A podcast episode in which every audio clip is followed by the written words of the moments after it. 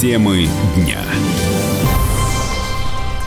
Здравствуйте, в студии Вероника Борисенкова о главных событиях дня.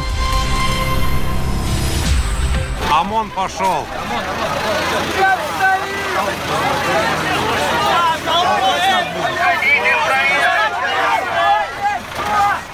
Это акция протеста на трассе М5. Ее перекрыли жители села Чемодановка Пензенской области. Там массовые волнения из межнационального конфликта. Люди требуют выселить цыган, с которыми давно конфликтуют. Дошло даже до массовой драки. Пострадали как минимум трое местных жителей. Их э, госпитализировали с ножевыми ранениями. Один скончался и один в тяжелом состоянии в реанимации. А в целом в полицию после этой потасовки доставили более 170 человек. С нами на связи корреспондент комсомолки Анна Гладких. Анна, здравствуй. Какая сейчас обстановка в Чемодановке? Здравствуйте, Вероника. Сейчас в Чемодановке на самом деле все довольно-таки спокойно. Через каждые 100-200 метров дежурит наряд полиции. Ночь прошла на самом деле тоже очень спокойно. За последние несколько дней это была, пожалуй, самая спокойная ночь. Несмотря на то, что накануне вечером в поселке люди уже охотно верили разного рода страшилкам, вроде того, что цыгане скупили весь бензин на заправках и пойдут э, ночью сжечь дома русских. Но все это оказалось неправдой. Сейчас, во всяком случае, очень спокойно. Тем временем полиция и Следственный комитет проводят свою работу, а уже 174 человека задержаны по делу о том первоначальном конфликте, в ходе которого пострадало вот э, пять человек, да, и один из пострадавших впоследствии скончался в больнице. Пока что нельзя точно сказать, кто именно виновен в причинении смертельных травм, но э, я думаю, что в ближайшее время следователи уже кому-то начнут предъявлять обвинения. Сейчас дежурят э, через каждые 100-200 метров наряды полиции, вот, но местные жители, они все-таки, видимо, опасаются выходить на улицу. Сейчас на территории поселка очень пустынно нет каких-то там гуляющих детей, все, видимо, сидят дома. Сами цыгане, ну, которых считают э, зачинщиками конфликта, их на улице вообще не видно. Еще вчера местные жители боялись того, что к цыганам приедут родственники якобы из соседних регионов, вооруженные. Но сейчас вообще никого из цыган на улицах не видно и не слышно. Спасибо, Анна Гладких, корреспондент «Комсомольской правды». Ну, а с чего начался конфликт с цыганами, комсомолке объяснил Алексей Давыдов. Это житель Чемодановки и участник акции протеста. Ну, конфликт на почве того, что они приставали к русским девушкам, цыгане. Цыгане были, возможно, приезжие. Они приставали на пляже к женщинам. Одну девочку затащили во двор, начали к ней приставать. Русский ввязался ее защищать, и отсюда пошел вот самый основной конфликт. Это дело из полиции уже передали в Следственный комитет, провели более 20 обысков, э, допросили более двух десятков человек, назначили экспертизы. Ну, одним словом, дело о массовой драке на особом контроле с жителями беседует губернатор Пензенской области. По-прежнему нестабильна, нестабильная обстановка в Молдавии сейчас. Э, уже вторую неделю в этой стране политический кризис. Э, лидер, ушедший в оппозицию Демократической партии Молдавии, олигарх Владимира Плохотнюк, накануне покинул страну. При этом в партии пояснили, что уехал он всего на несколько дней и к своей семье, и вообще попросили избегать спекуляций и непроверенной информации. Ну, давайте сначала по порядку. Партия социалистов, возглавляемая президентом Молдавии Игорем Дадоном, и проевропейский блок блок создали 8 июня парламентское большинство, утвердили состав правительства. Все это произошло на день позже положенного срока. И в результате Конституционный суд признал это решение незаконным, потребовал от Дадона распустить парламент. Президент отказался это сделать. После этого суд э, временно отстранил его от должности президента, поручил временно исполнять обязанности э, главы Молдавии премьер-министру Павлу Филиппу. И получается, что по сути в стране установилось двоевластие. Но вот э, накануне правительство Демократической партии во главе с Павлом Филиппом объявило об отставке. После этого местные СМИ сообщили, что политики и бизнесмены, связанные с Демократической партией, покидают страну. Ну, вот, в частности, в течение нескольких часов э, накануне из Кишинева вылетело три частных самолета. Один отправился в Москву, другой в Одессу, третий в Лондон. Вот на одном как раз улетела Плохотник. Президент э, Молдавии Игорь Дадон в эксклюзивном интервью «Комсомольской правде» заявил, что это поражение его оппонента. И теперь э, нужно разбираться со всем, что временная власть успела натворить. нужно провести во всех структурах, либо они подчиняются новой власти, либо они должны уйти. И после этого, конечно, нужно разбираться со всеми незаконными действиями, которые делали те, которые, те, которые были у власти до сих пор. Мы не можем действовать так, как действовал Плакатнюк. Давать указания, чтобы президент или э, председатель партии давал указания, этого арестовать, этого не арестовать. Тогда чем мы лучше их? Мы должны действовать по закону. Ну, а вот как отъезд Плохотнюка оценивает политический обозреватель «Комсомольской правды» Александр Гришин. В реальности вот это противостояние, которое длилось около недели, завершилось победой нормальных здоровых политических сил, потому что в этой ситуации совместным решением выступили и Евросоюз, и Российская Федерация. Вице-премьер правительства России Дмитрий Козак уговорил Дадона на коалицию с проевропейским а, блоком, а, который возглавляет Майя Санду, ставшая премьер-министром. Ну а сам проевропейский блок уговорили, по всей видимости, функционеры Евросоюза. И ЕС тут же признал новое правительство, еще когда этих правительств было два фактически.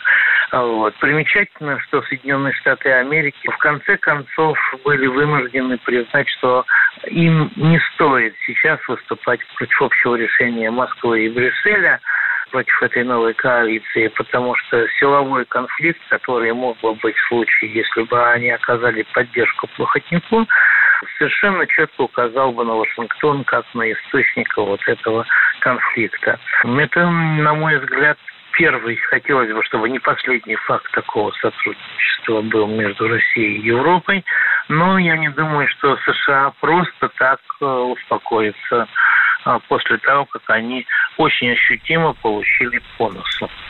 Ну, вот буквально на днях а, президент России Владимир Путин в интервью телеканалу «Мир» заявил, что власть в Молдавии была узурпирована олигархами. Они подмяли под себя госструктуру, э, госструктуру. И также Путин заявил, что Россия продолжит поддерживать Дадона и его партнеров по коалиции, чтобы они избавились от тех людей, которые узурпировали власть в стране.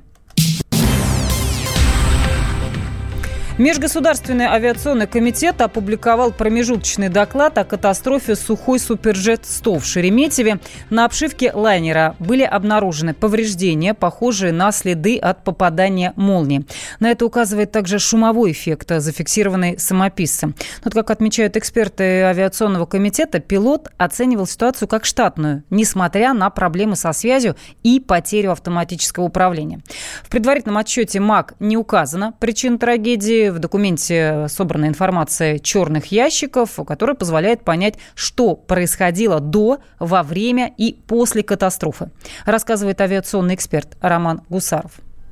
МАК подтвердил, что был удар молнии. Автоматическая система управления отключилась, произошла перезагрузка, но далее перешел на режим прямого управления, поэтому экипаж сообщил диспетчерам, что у них прямое управление и не стабильно работает радиостанция, поэтому они возвращаются. При этом не было подано сигнала бедствия, потому что, собственно, и причин для бедствия не было. Все системы самолета управлялись, полет происходил под контролем экипажа. А вот что произошло дальше, есть не совсем понятный момент на высоте принятия решения. Вдруг самолет стал резко снижаться, причем МАК не указывает, что это происходило из-за каких-то действий экипажа. Похоже, что самолет произвольно стал подныривать, а экипаж в ответ стал парировать это подныривание увеличением тяги двигателя, движением ручки управления на себя, что привело к значительному превышению посадочной скорости. Очевидные ошибки, которые делал экипаж, выполняя посадку, отклоняясь от наставлений руководства полетной эксплуатации. Также однозначно нельзя сказать, что все системы самолетные работали четко и исправно. Непонятно по какой причине, что заставило экипаж резко дергать ручку управления то на себя, то от себя. И МАК и тоже указывает, что при проведении аналогичных посадок в ручном режиме на этом типе воздушного судна другие пилоты поступали таким же образом. То есть резко тоже отклоняли ручку управления. Одним словом, здесь еще очень и очень много работы. Я думаю, на полный анализ уйдет не один месяц.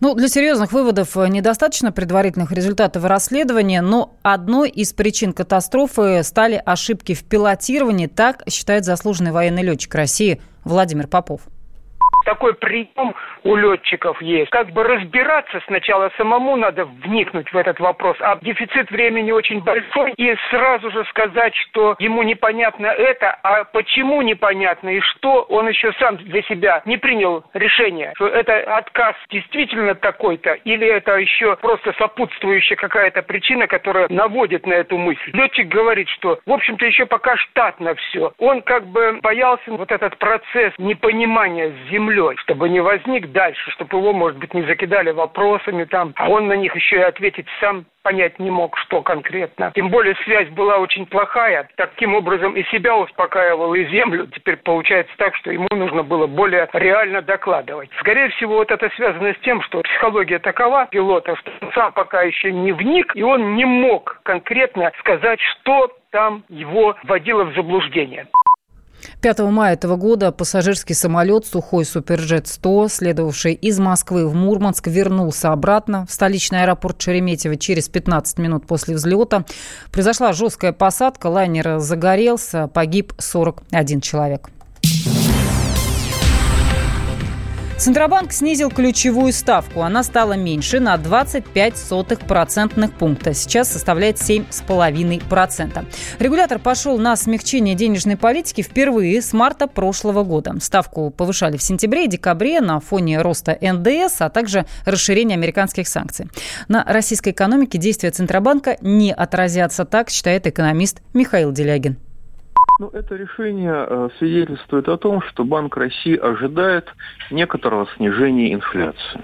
И раз инфляция будет снижаться, то можно чуть-чуть снизить э, эффективную ставку.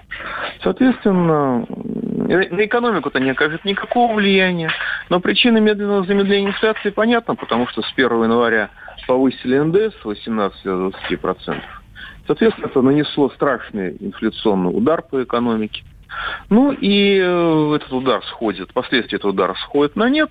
И Банк России, видя, что последствия удара сходят на нет, но не видя проблем, связанных с тем, что у нас а, благодаря налоговому маневру правительства все НПЗ являются убыточными, а он э, думает, что инфляция будет снижаться и дальше, и поэтому снижает процентную ставку.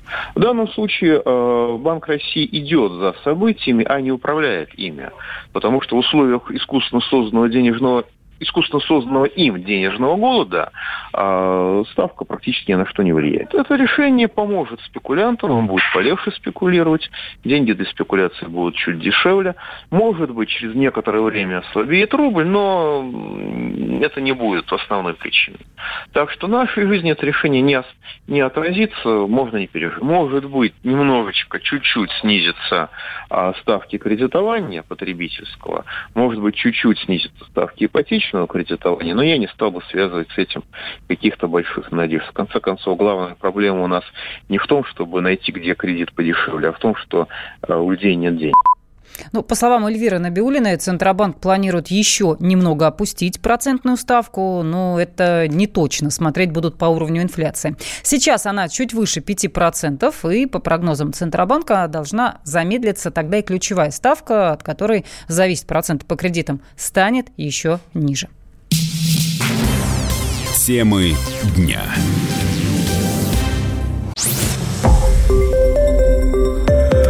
Радио «Комсомольская правда».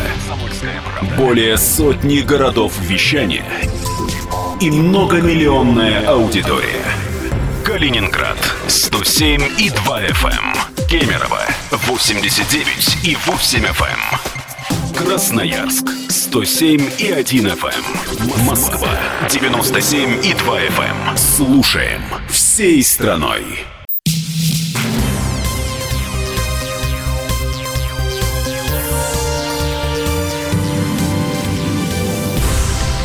Корреспондент «Медузы» Иван Голунов дал первое развернутое интервью. В программе «Осторожно, Собчак» он подробно рассказал о том, как его задержали 6 июня в центре Москвы у станции метро «Цветной бульвар». После этого привезли в УВД, отвели в помещение наркоконтроля, вспоминает Голунов. Требования журналиста вызвать адвоката полицейские проигнорировали. Сказали, что будут проводить принудительный досмотр в присутствии понятых. Они говорят, а теперь мы досматриваем, собственно, будем досматривать рюкзак. Рюкзак со, со стула они прикладывают на стол, они открывают большое отделение рюкзака, и там, собственно, сверху, как бы, уже я вижу, как бы, что лежит пакетик с какими-то цветными, с какими-то маленькими цветными шариками. Вот. Я, как бы, тут тоже велась видеозапись, поэтому, как бы, я все-таки ориентировался на то, что есть видеозапись, поэтому я, как бы, сразу сказал, как бы, что это появилось что-то новое, как бы, у меня такого не было, как бы, это не мое. Хотя вот момент, как бы, когда это произошло, когда они это подкинули, как бы я не понимаю. У меня, собственно, был довольно пустой рюкзак, там лежала, собственно, в большом отделении там лежала книжка и блокнот, а пакетик, зацепившись за блокнот в кожаной обложке, как бы повис на нем как бы сверху. Ну, то есть, как бы, открывая рюкзак, пакетик был самым верхним, верхней вещью, вещью в рюкзаке. То есть, он никуда там не, не, не попал вглубь. Ну, а далее Голунов рассказывает, что его отвезли в квартиру для проведения обыска. Мы, собственно, поднялись на этаж. Я думал, что они как бы не понимают, где находится квартира. Совершил какой-то рывок и попытался позвонить соседям.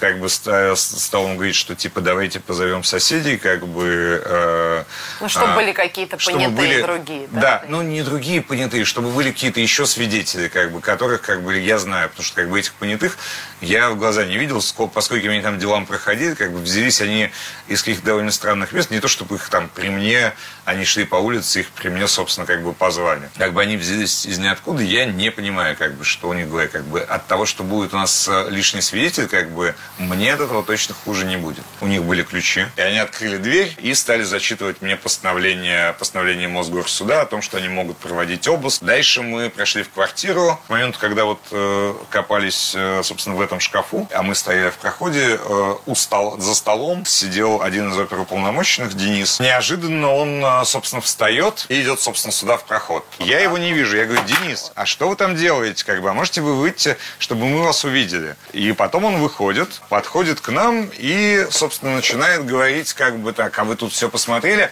А вот посмотрели там вот это вот, э, собственно, наверху сейчас примерно то же самое, что и было тогда. Оперативник поднялся, встал на табуретку, убрал оттуда большой альбом и говорит, а, пакетики. Если как, как это произошло с рюкзаком, я не понимаю, то в случае с квартирой у меня практически нету э, какого-то варианта, как бы, что это произошло как-то иначе. Ну, Голунов добавил, что пока избегает связей с внешним миром, например, в интернет практически не заходит.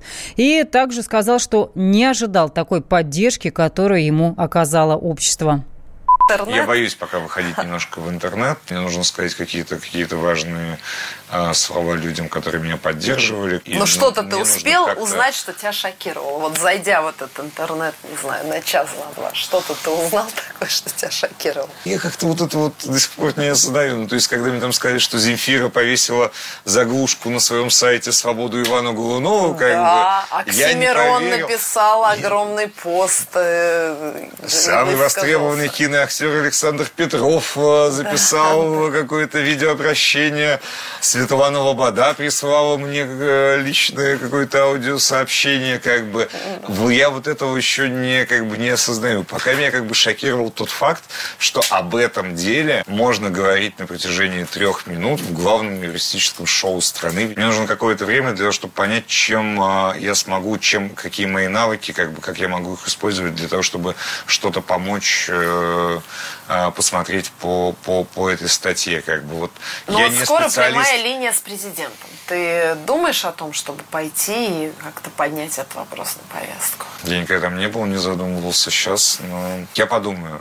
Я постараюсь что-то как бы э, изменить. Я очень надеюсь, что вообще сама эта ситуация, как бы, я просто не специалист в этом. Я журналист.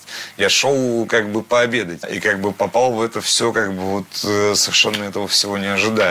Как бы я не специалист в этой истории, мне сложно вот даже сейчас, например, понять, что тут э, как бы нужно изменить. Как бы там 8 июня Никулинский суд Москвы поместил Ивана Голунова под домашний арест. Его обвиняли, как мы все знаем, в покушении на сбыт наркотиков. 11 июня уголовное преследование корреспондента «Медузы» прекратили. А Владимир Путин по ходатайству главы МВД уволил двух генералов полиции в связи с этим делом. У чиновников начнут забирать незадекларированный доход. Министерство юстиции готовит законопроект, который позволит изымать денежные средства, которые не отображены в декларации. Ну, сейчас Генпрокуратура может обращать в пользу государства недвижимость, машины и ценные бумаги. В Госдуме поддержали инициативу Минюста, как рассказал зампред Комитета по безопасности и противодействию коррупции Александр Хинштейн. Предыдущий законопроект давно требовал доработки.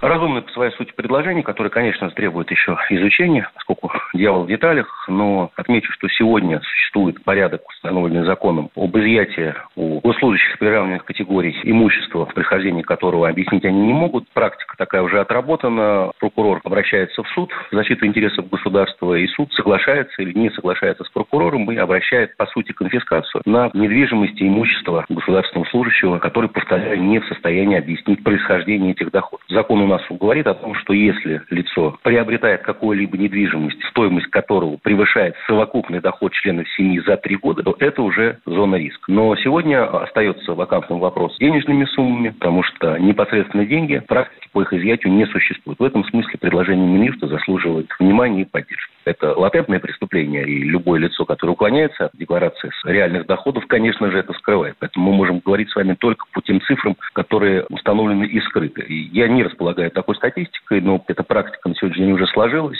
и мне известно в целом ряде случаев, когда прокуратура в судебном порядке изымала госслужащих, в том числе уже и бывших, принадлежащее им имущество. Многие чиновники стараются обойти законодательство, но в итоге теряют свои рабочие места, отмечает председатель Национального антикоррупционного комитета Кирилл Кабанов был всплеск увольнений за подобные нарушения, декларируют все. Потому что если ты не задекларируешь, тебя просто уволят. А если ты задекларируешь и выявится, что ты не объективно дал информацию, то это тоже основание для увольнения. У нас огромное количество чиновников, цифры измеряются тысячами, которые увольняются за то, что выявляют недостоверное декларирование, незакларированный конфликт интересов. Пытаться всегда будут. К сожалению, у нас не отработан механизм, как потом этих людей не пускать дальше в государственную службу. Но сейчас механизм отрабатывается. Техническая поправка, это не глобальная поправка, хотя она очень важная, поскольку поскольку мы видим вот эти вот истории с огромным количеством наличных и подсудимые, которые осуждаются незаконные коррупционные действия, те, кто привлекается по административной ответственности. Мы видим, на счетах лежат деньги, непонятно откуда они. Ну вот буквально в марте этого года Генпрокуратура уже направила в суды иски о взыскании в пользу государства имущества чиновников, купленного на нелегальные доходы. Ну а следующая история могла бы быть сценарием нового голливудского блокбастера. В главной роли простой житель Тувы. В тайге на Николая Иргита напал медведь. Отбиваться от хищника было нечем, поэтому мужчина, внимание, пустил в ход свои зубы и откусил зверю язык. Юрий Кораблев выяснял детали.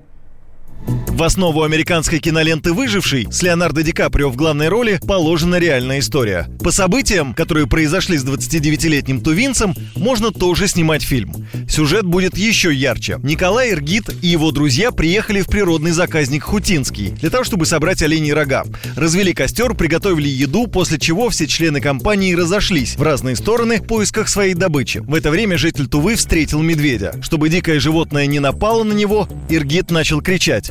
Однако этим, видимо, он только разозлил зверя, предполагает таежник с 20-летним стажем Ренат Хайруддинов. Может, близко находился очень уже как, или медвежата рядом были, или какой-то больной уже медведь. Ну, всякие случаи же бывают. Никогда не угадаешь, когда он на тебя кинется. Медведь сбил Николая с ног, вцепился зубами в голову, начал таскать по земле. В какой-то момент зверь попытался откусить сборщику рогов в лицо, разинул пасть. Тогда Николай в отчаянии изо всех сил впился зубами зубами в его язык. Хищник, судя по всему, не ожидал такого поворота событий и ретировался. Тувинцу удалось добраться до своих друзей. Еще три часа понадобилось, чтобы доставить пострадавшего в больницу. Сборщика госпитализировали с различными ранами, говорит пресс-секретарь Минздрава Тувы Чечена Булытова. У него такие травмы, что ему сложно говорить. Отечность там и так далее. Так мне сказали врачи. Инцидентом заинтересовались и в полиции. Дело в том, что трое местных жителей отправились в лес, нарушив режим ЧС, введенный в республике республики из-за пожаров. Несмотря на всеобщее сочувствие, на Николая и его друзей составили протокол за то, что жгли костер в пожароопасный период. Им грозит до 5000 рублей штрафа. Юрий Кораблев, радио «Комсомольская правда». Но вот буквально неделю назад все обсуждали еще один случай, тоже с медведем. Может быть, вы все знаете или видели этот ролик. Общение с косолапом, правда, в том случае получилось вполне себе дружелюбным. Так вот, житель Мурманской области Андрей Горлов со знакомым ехал по Лавозерскому району, увидел бредущего по дороге медведя и на свой страх и риск решил познакомиться. Ну, а чтобы задобрить, покормил с рук. Кормление было похоже на дрессировку. Ну, вот я видела э, это видео. Ради угощения Мишка вставал на задние лапы, аккуратно брал еду, очень так деликатно, придерживал ее лапами, иногда даже трогал мужчину по плечу, мол, давай еще. Ну, ролик э, вообще стал очень популярным в сети, можете его посмотреть, если кто не видел. Но далеко не все отзывы восторженные. Все-таки прикармливать дикого зверя очень опасно, и мужчина, по сути-то, шел на неоправданный риск. Одним словом, не пытайтесь повторить. Темы дня. Накал страстей на радио «Комсомольская правда». Кто прав? И главное, кто виноват? Все губернаторы и мэры сидят у телевизора с э, блокнотиком. Не дай бог, кто-то что-то сейчас Путину задаст какой-то Врачей вопрос. нет? Нет. Педагогов нет? Нет. Мы тут революционную ситуацию себе закладываем. Жги глаголом этих мразей. Извините, у нас каждую неделю какие-нибудь там задержания и посадки. Андрей и Юлия Норкины. По будням в 9 вечера в программе «Простыми словами». Не могу ответить на этот вопрос.